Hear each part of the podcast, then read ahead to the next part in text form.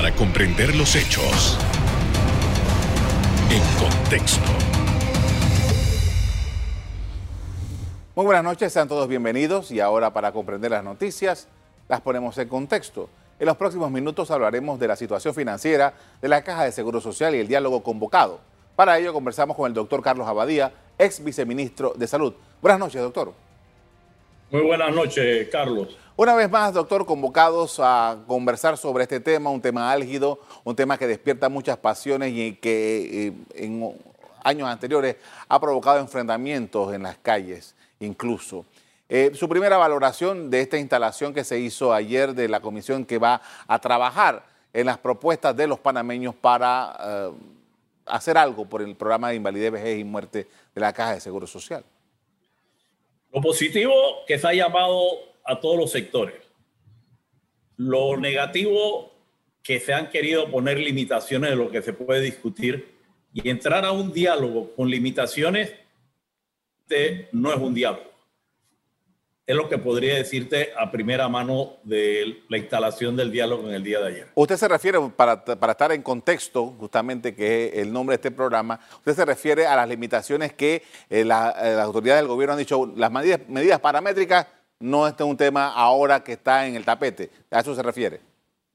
A eso me refiero y no podemos entrar a discusión de un cualquier tema que sea que ya tenga limitaciones eh, de salida.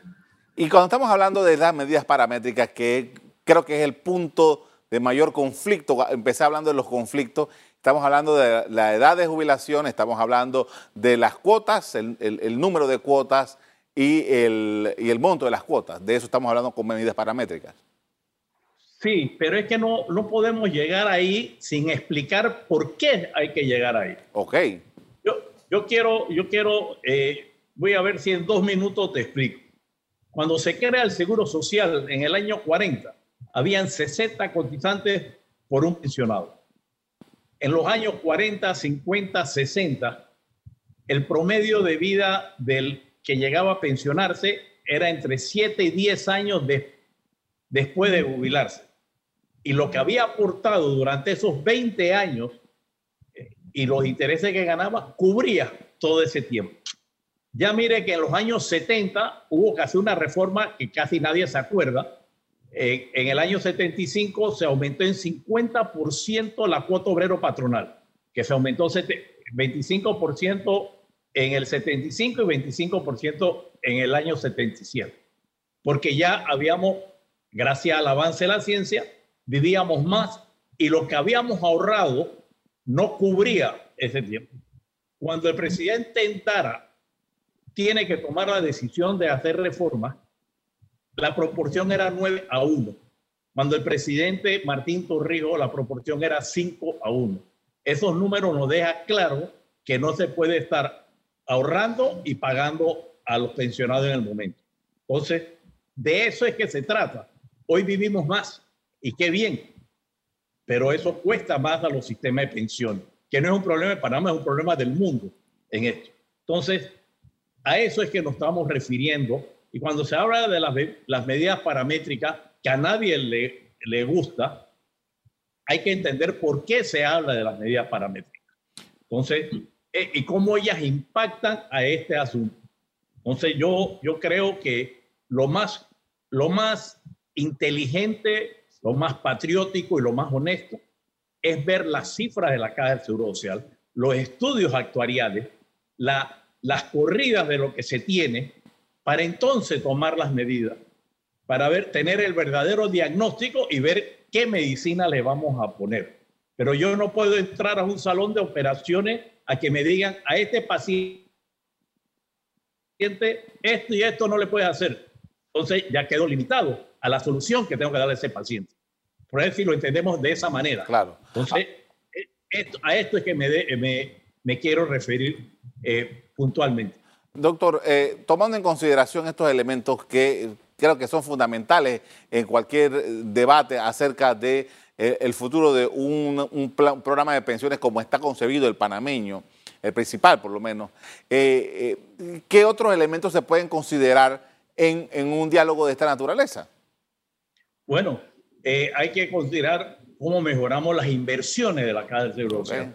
Hay que considerar que el programa de administración no puede seguir nombrando y gastándose dinero en el programa de administración, que parte de eso podría alimentar más el, el, el programa de IBM. O sea, una reforma integral en, en, ese sentido. O sea, no es solo eso, sino medidas de que la caja tiene algunos, muchos activos que son improductivos, además de traen gastos, que no, que tienen tierras en, en San Carlos, en, Amador. en, la, en, la, en, la, en Amador.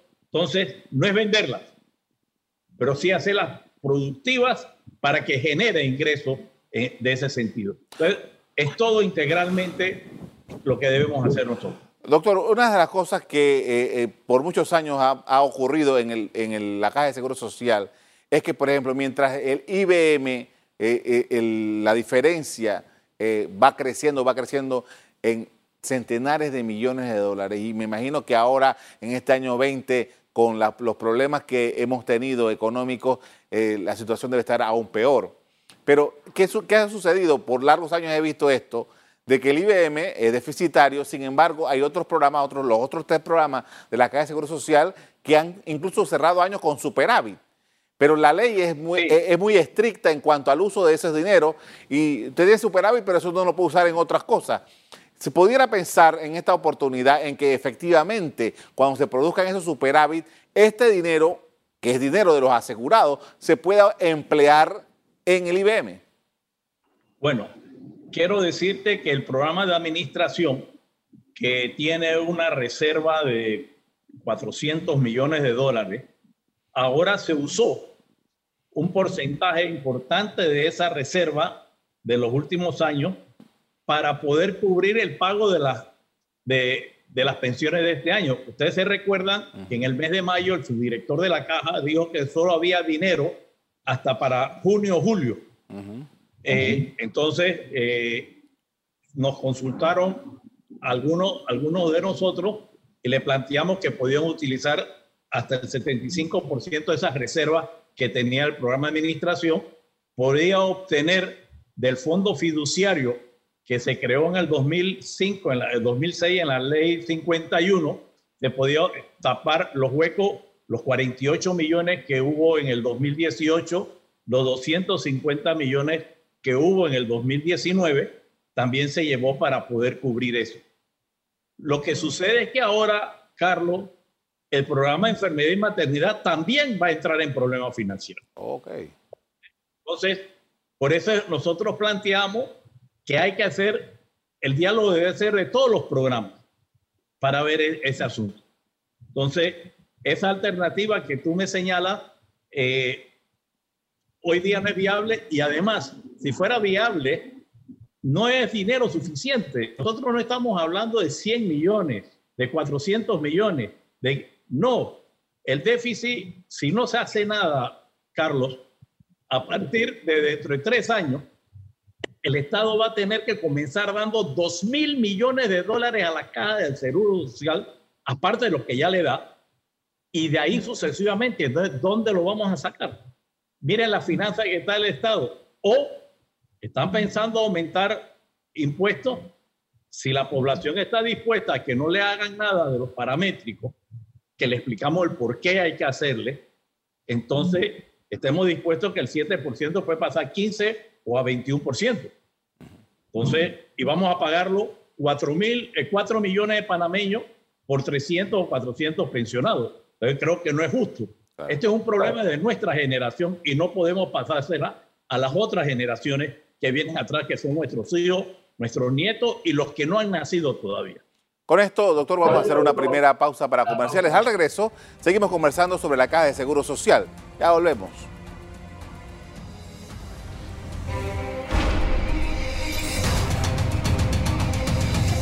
Estamos de regreso hablando sobre el diálogo nacional convocado para estudiar los aprietos financieros de la Caja de Seguro Social con el doctor Carlos Abadía, quien fue viceministro de Salud. Doctor, en esta oportunidad quería preguntarle acerca de, usted habló hace un rato del tiempo.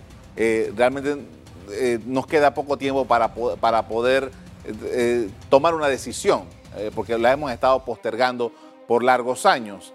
En el año 2005, que fue que se hizo la última ah, revisión de esta ley y que se aprobó un proyecto de ley, usted mencionó las diferencias que había para esto y incluso creo que en ese momento, si yo no recuerdo mal, se hablaba de un déficit actuarial de 5 mil millones de dólares para pagar las, las, ah, las jubilaciones que ya existían. Eso estoy seguro que ha sido, ahora es mucho más grande. Doctor, el tiempo, ¿qué, ¿cuánto juega el tiempo con esto, desde que se convoca hasta la necesidad de hacer un proyecto de ley? Mira, se ha hablado de seis meses. Yo creo, sinceramente, que teniendo todos los estudios actuariales, lo que ya presentó la Junta Técnica Actuarial Independiente, las corridas que se den, que se tienen que hacer con toda la información que la Caja del Seguro Social tiene, nosotros no debíamos tener más de seis semanas, ocho semanas para ese diálogo, si queremos buscar soluciones en esto. Eh, mi percepción es que se quiere dar larga para ver qué se negocia. Y si vamos a entrar todavía a un diálogo limitado y vamos a darle larga para ver qué negociamos, y negociamos qué, entonces yo creo que aquí está en juego el, futuro inmediato, el presente y el futuro inmediato de nuestro país. Ojo con lo que estamos haciendo. Esto no es costo político. Yo estoy seguro que si aquí se explica a la población lo que te acabo de comentar y lo que escucharán, están escuchándonos ahora, van a entender el porqué de esto y qué significa esta situación si nosotros no hacemos nada. Hay por ahí un rum que dicen de que parte para darse oxígeno y pasarle la pelota al próximo gobierno, como han hecho los gobiernos anteriores, es unificar los dos sistemas de pensiones que existen. Eso sería un crimen. Primero, ilegal, porque allá hay 700 mil panameños, probablemente, Carlos, tú estás entre esos, que están en el sistema mixto. Tú tienes tu ahorro particular, no te lo pueden robar. ¿Dónde está la seguridad jurídica del Seguro Social que cambia una ley después de 15 años? Entonces, esto es por un lado. Segundo, que es lo peor, esto es que, ¿qué vamos a suceder? Mira que te explicaba hace un momento que cuando el, diálogo de Martín Torrijos era 5 a 1 la proporción. Si nosotros hacemos esas dos unificaciones para recoger los 3.600 millones que hay en este programa, lo que vamos a hacer es, la proporción va a ser 4 a 1, menor que la de Martín Torrijos. Y dentro de tres años vamos a tener que ir a otro diálogo, pero donde condenamos a toda la población del país. ¿Y por qué digo condenamos? El gran éxito de la ley 51 fue que se creó el sistema mixto y todos los jóvenes entraban esto y tienen una cuenta individual. Ah, que hay que buscar fórmulas para mejorar esas pensiones, estoy completamente de acuerdo. Pero nosotros, a diferencia de muchos países, nuestro problema, que de nuestra generación, termina en la década del 2060, a finales del 2060, que fallece el último de este programa. Entonces, se acabó el problema y cada uno tiene su, su jubilación en su ahorro individual. Entonces, esto, si nosotros unificamos, lo que hacemos es que es eterno el problema. Aparte de que hacemos un robo, la, la, la seguridad jurídica, el seguro social se perdió y, entonces vamos a condenar a 700 mil panameños. Y, y esto es un problema, repito, de nuestra generación. No es porque tenemos que pasarla a nuestros hijos y a nuestros nietos. Tanto decimos que los queremos a ellos, pero queremos pasarle problemas a ellos e irnos nosotros a la tumba con el problema que ellos van a heredar. Ahora, doctor, tomando, tomando en consideración que, eh, por ejemplo, eh, se está estudiando, se está partiendo de la premisa de que todos los que vayan hayan sido convocados al diálogo presenten sus su propuestas. No sé, y usted me explicará, eh, cuál es la propuesta del gobierno, si existe. Porque en el año 91, en el año 2005, el gobierno presentó sus propuestas. En el año 2005 fue un, problema serio que hubo que después fue que se llamó el diálogo. Pero el gobierno presentó por delante su, su, su su perspectiva del problema. En este caso, ¿es así? ¿El gobierno está presentando algo o todo va a surgir naturalmente de este, de este diálogo? Primero, que el único que ha presentado el gobierno es una limitante. No ha presentado ni una propuesta. Eh, segundo, como te dije hace un momento, el rumor de que se quieran unificar para sacarse ese as de la manga y esto es lo que va a suceder. Por ahí ahora también se ha comenzado a rumorar a partir de ayer que se está pensando, no, eh, vamos a los contratos que se tienen con las empresas internacionales eh, que tienen inversiones en Panamá, eh, que tienen que aportar X cantidad de millones de dólares. Ah, no, ahora ellos tengan que aportar más. Está rompiendo también la seguridad jurídica de ellos rompiendo el contrato, lo que no va a traer una consecuencia inmediata internacional. Más nadie en Panamá va a traer una inversión. Porque, ah, que del canal, ya los 1.600 millones de dólares que el canal aporta, si hace la cuenta, son los 1.600 millones de dólares que nos cuestan los subsidios. el progreso del país no depende de, del canal, sino los subsidios en esto. Entonces, y no sé cómo van a hacer a que el canal aporte más. ¿Por dónde va a aportar más? No va, va a dejar de hacer sus inversiones que son necesarias para tener canal para el 2030, 40, 50. O sea, a esto es que lo que no podemos caer nosotros. Doctor, eh, a nadie le gusta, yo creo que yo no he conocido todavía a nadie, ninguna persona que me diga que acepta de buena manera que se aumente la edad de jubilación, que se aumente el, costo de la cuota y mucho menos los años de la cuota. Ahora mismo son 20 años. Yo no he conocido a nadie que me diga que está de acuerdo con eso. Pero, eh, ¿por qué, de acuerdo a su evaluación, esto es lo que debe tomarse en consideración y discutirse? Porque son las medidas que impactan más para disminuir ese déficit en él. Hay unos cuadros que nos plantearon eh, y dice, si, si tú aumentas tanto de edad, tanto de cuota, eh, tanto de tiempo de jubilación y aporte del Estado, porque va junto también aporte del Estado. Si quita una, aumenta lo otro. Eh, en ese sentido. Entonces, esos son los parámetros para nosotros poder aliviar la situación de la caja del Seguro Social. Ah, si no, no aumentamos la edad, bueno, entonces el Estado en vez de dar tanto va a tener que dar el doble.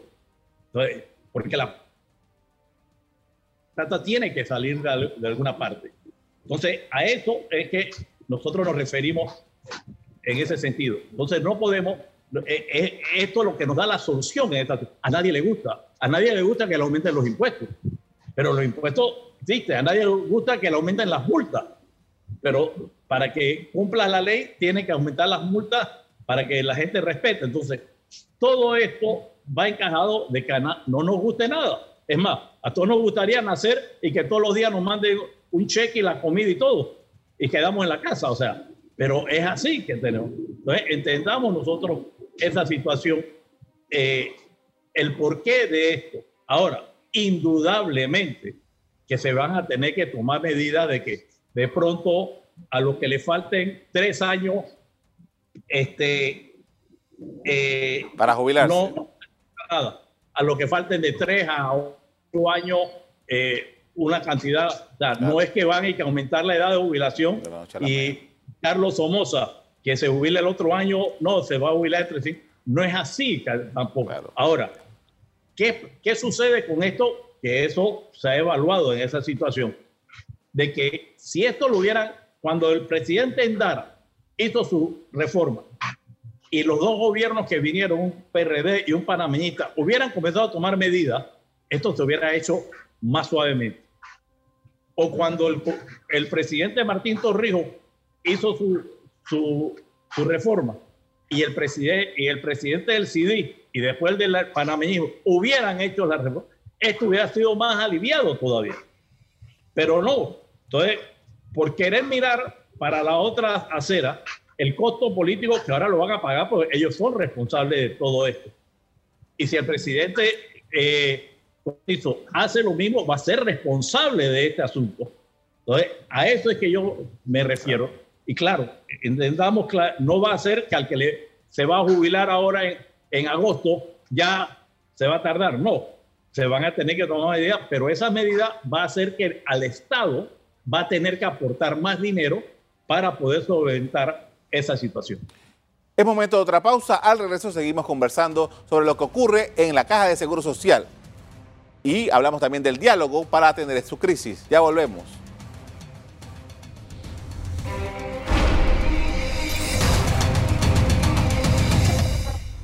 Continuamos en el análisis de las finanzas de la Caja de Seguro Social con el doctor Carlos Abadía, ex viceministro de Salud. Doctor, en esta oportunidad quería preguntarle, ¿es necesario, indiscutiblemente desde el punto de vista estrictamente político, que de esta mesa de diálogo salga un documento que sea eh, parte del consenso de los actores que están invitados a esto? Porque esto es lo que le va a garantizar eh, un respaldo más adelante y esto tiene que ir a la Asamblea igual y veremos cómo, cómo, cómo fluyen las cosas en la Asamblea. Pero, eh, ¿cuál es en su consideración los elementos que eh, piensa usted que se puede avanzar más rápidamente en este diálogo?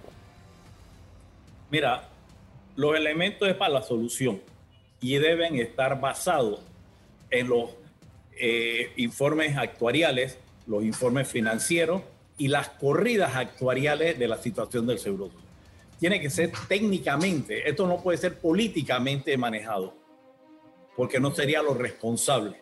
Esto tiene técnicamente. Así, y tomo el ejemplo que hemos vivido. ¿Qué hizo la doctora Turner cuando se declaró el COVID? Se rodeó de científicos para tomar científicamente las decisiones más correctas.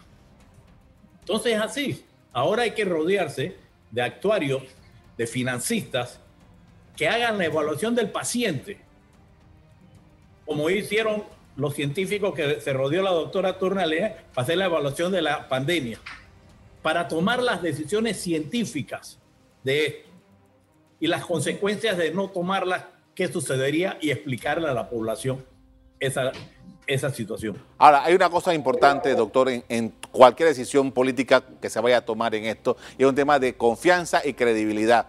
Y eh, lo que hemos estado viviendo en los últimos meses en Panamá eh, es que un gobierno que se ha debilitado tremendamente y que eh, tiene problemas para lograr algún nivel de confianza con la población. Tienes toda la razón y esa es una de las grandes debilidades que existe.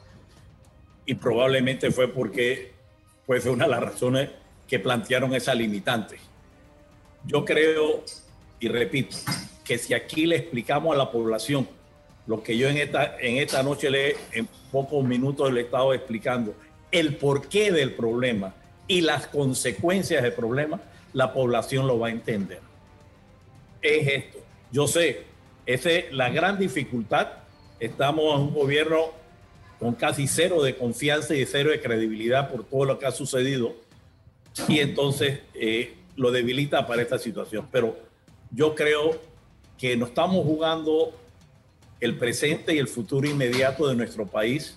No quedemos como otros países de centroamericanos porque podemos quedar de esa manera, financieramente hablando, por no enfrentar y explicarle. Yo no sé por qué no podemos explicarle a la población el por qué y la población lo va a entender. El riesgo financiero para la nación panameña, con, si no hacemos algo contundente con el Seguro Social? Bueno, eh, la plata que hay, si no queremos hacer nada, va a tener que hacerlo a los 400 jubilados que hay. Entonces no vamos a tener carretera, no vamos a tener escuela, no vamos a tener otra línea del metro. Vamos a poner, o, y vamos a perder eh, la confianza de las entidades internacionales y de las empresas internacionales. Aquí nos van a aumentar los costos de los, de los préstamos y cuando se aumentan los costos de los préstamos públicos, se aumentan los costos nuestros también de los intereses de tarjeta, de préstamos personales y todo. O sea, no es de una vez nos rebota. Entonces, ojo, o perdemos nuestra calidad de inversión, de inversión que tiene el país también. Entonces, esto estamos jugándonos el presente y un futuro inmediato de, Señores, no estamos, esto no es un problema del seguro social nada más, es un problema del país, de los cuatro millones de panameños. Le agradezco mucho, doctora Abadía, por habernos acompañado esta noche hablando sobre este tema tan importante y en el que usted ha estado involucrado creo que casi toda su vida. Así es. Bien, la presentación de un informe actuarial de los programas de pensiones de la Caja de Seguro Social se ha dilatado por varios años y nadie se ha hecho responsable por lo ocurrido. Todos los datos existentes remarcan el hecho de que la institución no está en condiciones de hacerle frente a su responsabilidad en un tiempo corto. Hasta aquí el programa de hoy. A usted les doy las gracias por acompañarnos y les recuerdo que si quieren volver a ver este programa, búsquenlo en el VOD de Cable Onda, en locales, Canal Eco. Me despido invitándolos a que continúen disfrutando de nuestra programación. Buenas noches.